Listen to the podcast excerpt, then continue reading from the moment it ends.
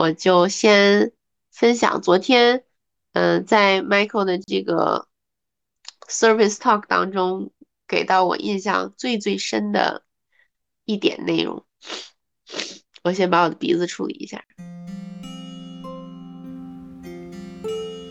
一杯咖啡的时间，在喧嚣中回归自在。这里是自在咖啡馆，我是苏珊娜。可能你已经听出来了，录这一期播客的时候，我正在经历着一场重感冒，前一天还发着高烧，鼻子相当的不通气儿。至于我当时在哪里，正在经历的什么，以及 Lin 和 Sarah 为什么在这种情况下还要坚持听我的分享，现在我就为你揭晓答案。我现在在佛罗里达州的一个非常不知名的小镇，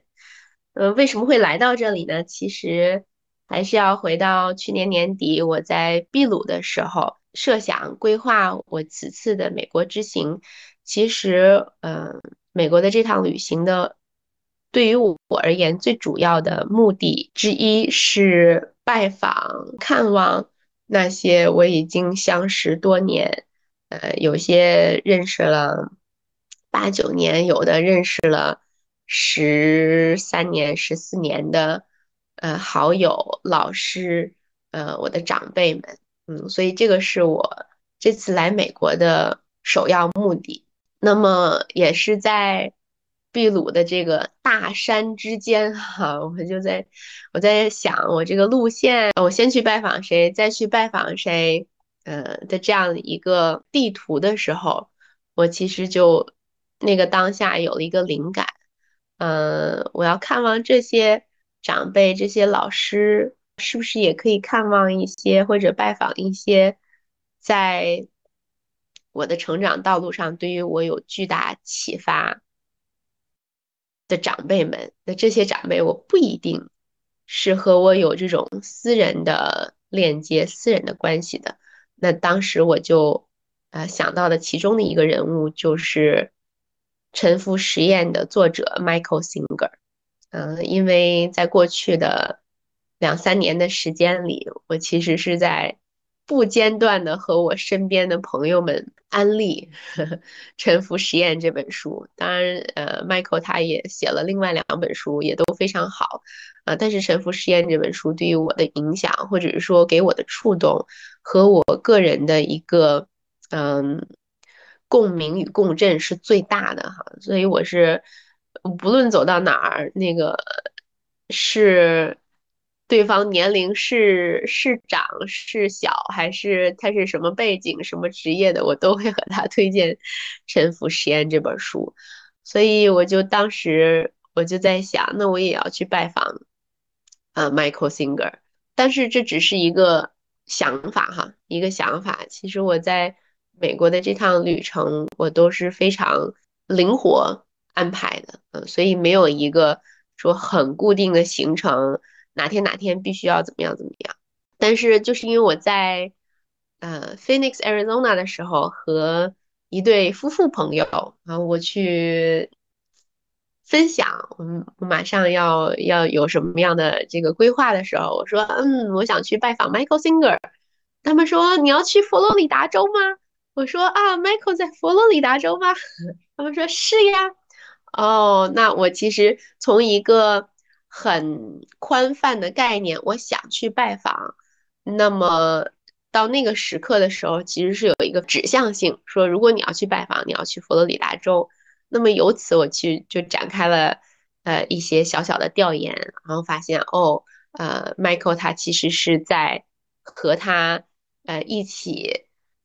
共事呃几十年的伙伴们持续的在维护，在共建。这样一个呃冥想的中心啊，我们叫它呃 Temple of the Universe，这个是那个冥想中心的名字啊。那那么 Michael 就在这里，所以得知了这个 Temple of Universe 的这个地址之后，我其实就把它纳入了我此次行程的一部分。呃，那么我也特意在佛州的时间是留出了呃八天的时间，呃，因为整个 Temple 它是每一天都有呃早课和晚课，呃，我们叫 Morning Program and Evening Program，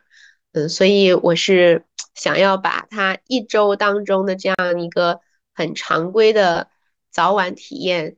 都能够经历过之后，我觉得我此次。呃，拜访 Michael 的行程才算完满啊。当然，我说拜访 Michael，但其实，呃，拜访 Michael 是我的一个一个灵感，嗯。但是我觉得此次的目的不是针对他个人的，更多的是说融入到这样的一个 practice 当中，融入到这样一个已经运行了几十年的社区当中的。呃，日常生活的一部分啊，这个这种生活方式是我想要去经历的。那当然，我此次整个环球之旅的起点是在秘鲁的一次 retreat，然后很多人听我要去一个冥想中心，以为我又要去参加一个 retreat。嗯，当然这次不是，这次是，嗯，我觉得更贴近一个日常，呃，内在修行和怎么样把。个人的实践，嗯，融入到生活一部分的一个开启吧，嗯，它不是一个短暂的，呃，逃离或者是短暂的休憩，嗯，更多的是一个新的生活习惯的起点，嗯，这个是我为什么现在人在佛罗里达州的原因。那么再给一点点小小的背景介绍，Michael。在他二十多岁的时候，他就已经开启了冥想的练习，有了冥想的深刻的体验。在这个过程当中，他和他的伙伴们建立起了叫 Temple of Universe 这样的一个冥想中心。几十年来，嗯，不间断的每周都会有定期的团体的共修。那么我们讲的是他的精神领域的实践的背景，但其实。他也是一个商人，也是一个现实世界当中非常呃成功的一个社会人啊。他在三十几岁的时候就做建筑公司，就做 IT 公司。那么他的 IT 公司其实在当年是全美的呃医疗体系当中的呃这个服务的提供商。然后后来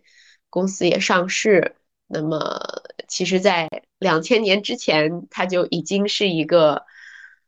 呃上市公司的 CEO 的这种身份哈。我觉得有了他这样的一个身份背景之后，呃，他的很多的理念和实践是更加有对于对于我们社会人来讲更加有说服力、更加立体、更加丰富多彩的。嗯，所以我觉得在如此。深度参与社会商业进程的发展之中，还能保有每周定期去冥想、瑜伽、呃修行，然后还有维护这样的一个社区的坚持不懈的实践，嗯，我觉得是最难得、最让我想要去探究和学习的。问个比较私人的问题，就是。刚才有听你说，刚才有听你说是哪天的晚上哭了一场，方便跟大家分享吗？是为什么？其实不算哭了一场，不是那种痛哭啊或者怎么样，是更多的那种受到感召、受到触动的泪流满面。嗯，这个是我昨天晚上和前天晚上经历的。嗯，当然我还是。想说这种经历需要大家在现场需要体验才能真正理解我为什么会泪流满面哈。但是我在这里尝试用语言的描述和大家呃分享一下当时的场景。嗯，因为其实整个的这种早课晚课都是有很多的呃唱诵在的。那么我其实找不到一个合适的词，怎么去形容唱诵的那个结尾？嗯，但是就我有限的这种实践当中，我能找到的一个相对的这种近义词，呃，可能就是说我们在嗯，在其他的这个场所当中，我们用到的这个回向啊，就是你你把你的这个 practice 做完之后，嗯，你你把它回向给谁谁谁，那么其实就是在那个类似于回向，因为我我我。首先，就是在我们 temple 当中的所有的这些，嗯，修习都是基于我猜测哈，其实我还没有，呃，暂时没有一个正式的了解，嗯，所以我我当下是基于我过去两天的一些所见所闻，呃，所整理出来的一些初步的一些信息。那么，我觉得他们很多的来源都是基于。呃，印度古老宗教瑜伽经，呃，瑜伽经典当中的一些练习，所以在这个练习当中，是不是教回向我也不知道。那但是大概的概念是这样，在结尾的时候，我们会呃把所有的这些啊回向给在过往的这些先哲们、过往的这些大师们、过往的这些呃引领我们精神世界成长的呃老师们。就在这个回向的过程当中，这里是有一些有一些精神信念在里面的哈，不一定所有人都能够理解，或者是不一定所有人都能够认同这样的一个呃理念。但是我是单纯分享，呃，我为什么被感动的一个事实。呃，当时那一句话是说，这些过往的先哲、过往的呃瑜伽士、过往的大师们。他们的精神实体选择投身于我们这个地球，选择把这些讯息，呃，带给我们的地球人，带给我们更广大的，呃，人间，啊，那么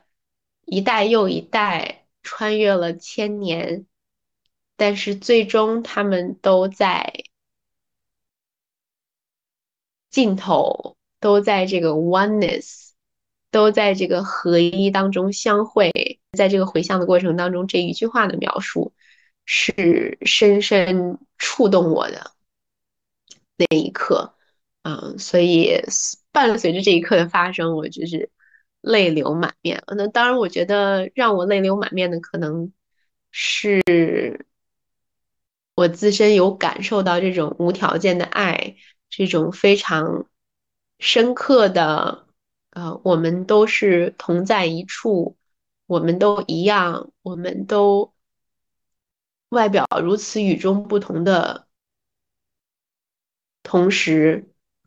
内在都向往着合一，内在都是合一的。每个人都能够在找到自己的光与亮与爱与与宇宙的这种最本质的精华。啊，所以那一刻的体感吧，嗯，让我泪流满面。在 Michael 的分享当中，他有提到一点，让我印象非常的深刻，很想拿出来和大家一起分享，一起讨论。那他当时的原话大意是这样的：当我们受到外界这种不好的待遇的时候，我们的。应对方式，他从两个方面讲的，一个是从身体的层面，我们的肉体，我们的这种物质的实体；另外一个是从我们的精神，我们的内在世界。嗯，我觉得我是非常认同的。那么从肉体物质身这个角度来讲，如果别人怎么着你了，比如说。打你了，比如说虐待你了，比如说家暴你了，比如说就是有这种人身的安全的威胁了，你要立刻应对，立刻处理。嗯，你当然他的原话哈是你不一定要打回去，但是你一定要保护好自己。那保护好自己的同时，你你就要再去重新处理和外界的关系，比如说是不是要离开。比如说，这个处在家暴当中，你是不是你就要立马脱离这种环境，不能允许别人对于你的身体有任何进一步的侵犯和伤害。这是从身体层面，从精神的层面呢，可就不一样了。嗯，精神层面是一旦你觉得不舒服，你觉得哦，别人，呃，美国很流行一个，就是哦，别人 offend 你了，就别人冒犯你了。你你一觉得说别人怎么样，对于你的内在感受上有所冒犯的时候，其实是一个非常好的叩问自己内心的机会。是我为什么会有这样的感受？啊，我为什么会有，嗯，有这种内在的机制、内在的反应？嗯，所以从这两个层面来讲是非常截然不同的答案。物质层面就是你赶快要保护好自己，就是不由分说的就要就要脱离这种有害环境。然而从内在世界的层面，如果你有一些觉得哎呀被冒犯，哎呀不舒服，哎呀受到了伤害，他怎么能这样对我？反而是一个我们很好的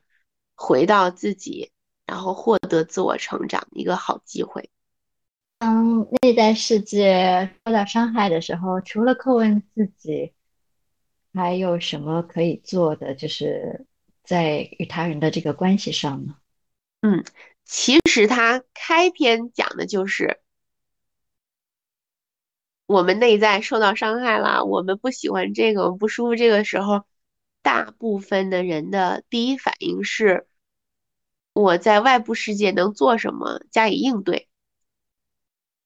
嗯，但是 Michael 转换了一下视角，不叫他 Michael，所有人都叫他 Mickey，你叫他 Mickey 吧。就是我们怎么应对，都是对于外部世界的一个呃处理，但是你只有回到了自身，就是叩问自己的内心的时候，才是我们。这种精神世界或者是灵性生活当中成长的机遇，嗯，就比如说他举了一个很好的例子，下雨天儿，有的人就是不喜欢下雨天儿，下雨天让你不舒服了，让你心情抑郁了，让你怎么样了？你与其说，哎呀，下雨不好，我我怎么样能够改变一下当下的情境呢？其实你。真的是做不了什么啊！我我们是拿这种天气环境哈，束手无策的天气环境来举例，但是你你其实放到人际的日常的生活场景当中，你也做不了啥啊！你希望你做啥，但是你确实是做不了什么的，因为同样一个事实，不同的人呃感受就是不一样。但是我们能做的是。回到那个问题，我为什么会觉得不舒服？这下雨天儿为什么会让我自己不舒服？而且大家对于这个为什么，可能都会有一个很自动化的答案。不舒服嘛，你你肯定就有一个很第一感觉的答案。但是这种感觉往往都是指向外在的，因为下雨了，所以我不舒服。嗯，那么。这里的为什么，其实还是要回到自己，就是我的哪一部分，我我的什么特质，我的什么样的自己会让我自己觉得不舒服？嗯，所以这个为什么的原因，还是要指向内在，而不是放在那个外部世界的发生的。呃，其实他的那本那个《清醒的活》，实际上是去年对我影响最大的一本书之一，说的也就是这个原理。所以我刚才想说，另外的一种，呃，另外一个角度去理解这个事情，可不可以理解是，我为什么那个当下受到了伤害，而我受到了伤害是为了什么？真正是因为别人对我做了什么吗？还是我把这个事件当成一种伤害，而所有的这种认为，仿佛就是自己给自己的这个世界。这个故事编造了一个剧本一样，自己是活在自己的这个剧本里面，带入的都是自己的视角。然后你自己所谓的这个伤害，也许在他人看来，他不是伤害，或者他人对你完全是无心的一种举动。嗯，刚才你提到很好的一点就是，呃，之前发生了什么什么什么啊？这句话的设定就是它发生在过去。那其实昨天 Miki 对于过去这件事儿哈，很直白的讲了一句话，就是过去已经过去了，它不会再发生了。他表达的非常的明确，就是过去是不会再发生了，因为它已经存在在过去了。但是我们。很执着于过去，我们会拿过去的那一些点滴、那一些时刻，反复的蹂躏我们的当下。那么这种 对于当下的搅扰吧，呃，让我们一直不能活在创造未来的这个现实当中，就是一直是活在过去的。但是事实就是，它是已经是过去式了。啊，当然，Miki，我觉得他是有他自己的那种。特点和他的说话方式的，他很多的时候会用，嗯，非常俏皮的，然后开玩笑的语气去讲，嗯，虽然他讲的是听起来像一个玩笑一样，但是是非常，我觉得是非常真实的，就是说，过去已已经过去了，那个我们也已经都是成年人了，你是足够能够去面对。你过去的发生的事情，并且放下它，但是大多数的我们不想要去面对过去，不想要去放下过去，还想沉浸在那个不成熟的非成年的我们的世界当中，说：“哎呀，我好惨啊！他为什么这么对我？” 等等等等的这一系列的非成年的表现啊。当我们讲的非成年是说。内在灵性世界的非成年，他的这一点说过去，它是已经是过去时，我们选择不去放下，才是真正让我们很难受啊，或者是说这个坎儿就过不去的这么一个决定性因素之一。第二次从北天回来以后，我就立即发了一个公众号嘛，说的也也是这个问题，我就说。智慧其实不会是从顺境当中得来的，否则我们所有人就顺着就抵达智慧了，这不是现实。恰恰好就是在磕绊当中，在挫折当中，在苦难当中，我们才能够走得越来越深，得到越来越大的智慧，同时也有了更大的喜悦。一定是的。那个喜悦又像是苏珊娜刚才说的，就是这条路吧，其实没有回头路。你穿越过去了，它它就是会越来越 越来越平顺，越来越喜悦。苏珊娜讲到一开始的，就是身体和内在面对外在的一个不好的对待的时候，呃，要采取不同的行为，让我想到。我们的身体是有可能被其他人伤害的，但是我们的内心完全可以选择不被伤害。如果我们足够的明晰，或者是我们足够强大的话，因为外在的，比如说家暴也好，或者是身体上的一个肢体冲突也好，它很明显就会带来啊一些受伤。但是如果是语言上的暴力，那我们能够将。对方的情绪和我们对于自我的一些感知分开的话，那其实就可能比较好的处理当下。无论是呃反思自己的一个机会，还是说我们如何客观的去看待对方在那个状态下所呈现的那个他，都可以能够让我们在那个情境下把自己保护在一个友好的环境里面。但是如果像刚刚苏安娜说的，我们如果执着于他当下说的那句话，或者执着于过去对方带来的一些行为而不放下的话，那我们可能就活在了那个我们心里创造的，或者是说活在了那个他人希望你跳进去的一个空间里吧。所以其实开心或者是快乐。或者是忧伤，可能确实都是可以自己去主动选择的。回到刚刚我们讲说身体层面和内在的成长的层面的话，我是这么理解的哈，就是说身体是我们精神世界的庙宇，就是它的它有这么一个实体空间，你才有锻炼、成长你精神世界的这么一个机会。所以有了这个，我们叫基础也好，还是有了这样一个外在的壳也好，才有，嗯，这辈子来了，哎，我们没有白活一趟的成长的机会。嗯，所以它是服，就是我们的身体是服务于我们的很好很好的保障工具。那么既然它是保障你的，你肯定要保护好它。就有任何的伤害，你你都是要竭力的去维护、去守护、去修复好的。你这是身体层面，回到这个内在世界层面。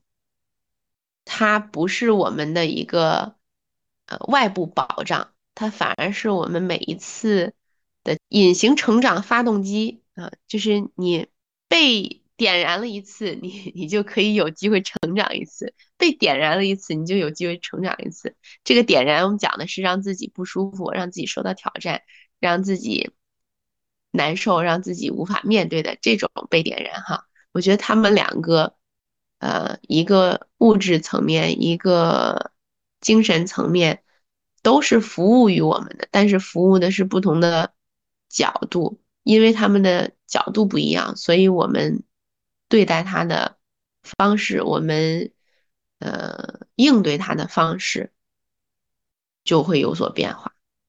那保护好身体这个 temple 或者身体这样一个用来装灵性或灵魂的容器也是非常重要的。这就呃让我联想到今天我在看的杨定一的书，讲疗愈的饮食和断食，其实也是他也会提到说，那当我们能够把身体清理好，然后留出一个比较好的空间的话。那我们的这个心心，或者是我们的身心状态也会变得更加好。所以身体和内在，我不知道它的变化是不是也是相辅相成、互为支持的。就像我最近可能练习了八段锦之后，哎，好像嗯，觉得整个心情状态或者身心状态的能量也都非常的高，无论是看书还是工作。我现在暂时不定义它为相辅相成的关系。嗯，其实身体就是基础，就是我们好多好多种说法，它是我们的呃革命的本钱，它是我们的保障，什么什么的。我现在因为这几天疲惫的状况到了一定的水平，所以我特别有体会，就是你在这种身心疲惫的状态，我再去追求灵性的修炼已经不太 work，就是它。还暂时不能反过呃反过来作用于我的身体了，就是一定一定要先把自己的身体保护好。当然受到伤害是要保护好，然后自己没有受到他人伤害，自己作为什么养生的角度，还有保护健康的角度也是要保护好。然后在这基础之上，我们才可以有余力去发展啊更高层面的一些成长。我们刚才说，是呃，如果就是比较短的一个时间里面，自己的。健康的状况有起伏，然后会有这样的感受哈。但是如果把时间线拉长，我们把人生整体呃作为一个时间轴来看的话，呃，人的那个健康的呃巅峰跟起伏，其实它是一个非常非常自然的一个状况，就是我们一定是会有生老病死，一定。青壮年的时候是会达到顶峰，然后在某一个时间点开始慢慢走下坡路，这非常的自然，就是我们也就自然的去接纳它就好了。那我之前接收到的另外一个信息是说，不用灰心，是因为呃，当我们身体的层面上也许在走着下坡路了，但反而那个我们说看不见的那个能量层面的。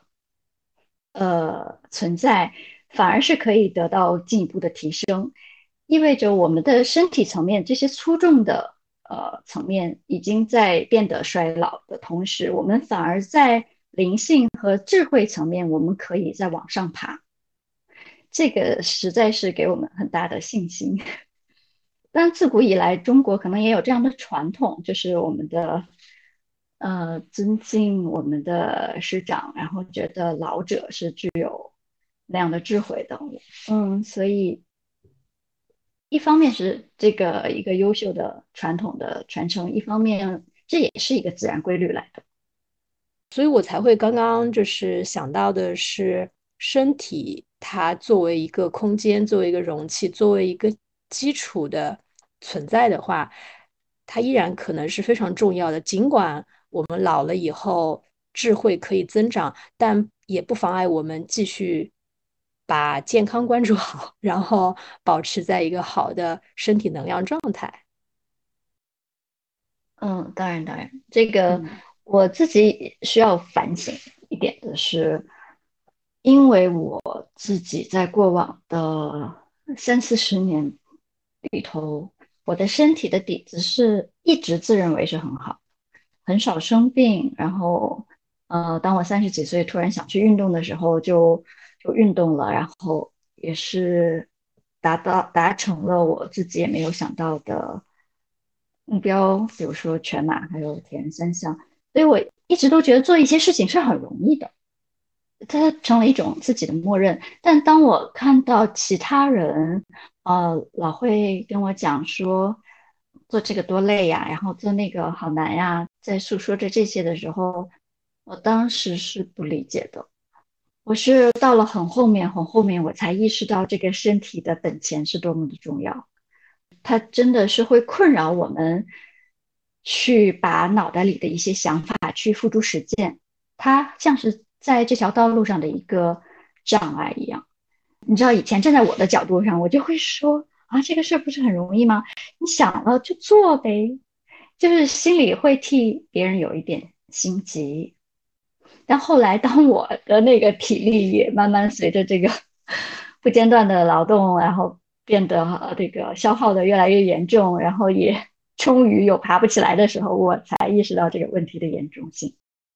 你刚刚说的时候，我在想，会不会身体也是道路本身呢？而不是说身体是道路上的阻碍或者是推进器，它也可能是道路的一部分。哇，你这个说法好妙哎！没错，它其实是一回事来的。因为我们在做一些探索的时候，往往很关注意识，或者像我们做咨询的，很多时候往往在头脑层面、思维层面去用力。其实它都是我们忽往往忽视了身体它本身存在的智慧，就是身体其实可能不断的给我们发送信号，然后我们一直就忽视它，不去关注它，然后到头来，其实我们可能还是会遇到障碍。那与其如此，不如把身体本身也作为道路之一，一起上路，一起探索。那这样的话，才会有刚刚说的一个相辅相成。因为我我感受到的是，当我身体状态比较好的时候，整体整个身体比较松，然后内在的气比较顺的时候。整体我的思路也会非常清晰，就像上次在培田练完松地养心，回到上海之后，其实当时的心理压力很大，因为去了村里十来天，很多工作就落下了。结果两天之内把所有我之前落下的事情全做完了，我很惊讶。那这个时候，它带给我的感受就是我身心的一致之后。带来了我能力上的一种迸发和提升。我也想到有些人可能会非常注重，啊，这个灵性层面的修养，但是有的时候可能会飘。就像我们会碰到一些年轻人，他其实非常有想法，然后也非常的敏感。但是很多时候你会感觉它在空中飘，它没有落下来，或者是脚踏实地。那我在想，会不会也存在着身体和心灵没有同步带来的一些困扰？有的时候是可能是，呃，灵魂走的比较快，身体没跟上；有的可能是身体走的比较快，灵魂没跟上。对，所以也许就。它它它是我们的一体两面，一个外在，一个内在，就是呃得一起走才行。其实这应该就是咱们中中国的古老智慧里说到的性命双修吧。在我们探讨说那个身体能做到，就是物质层面我们能做到多少，或者是说我们精神世界能有多大飞跃之前，还是先要在现实当中有一个校准的过程。但是这个校准是通过你实际的行动来验证的。其实我觉得去尝试和体验都是都是把自己作为方法，然后在这个过程当中，还是要慢慢去感受，寻找到自己真正适合。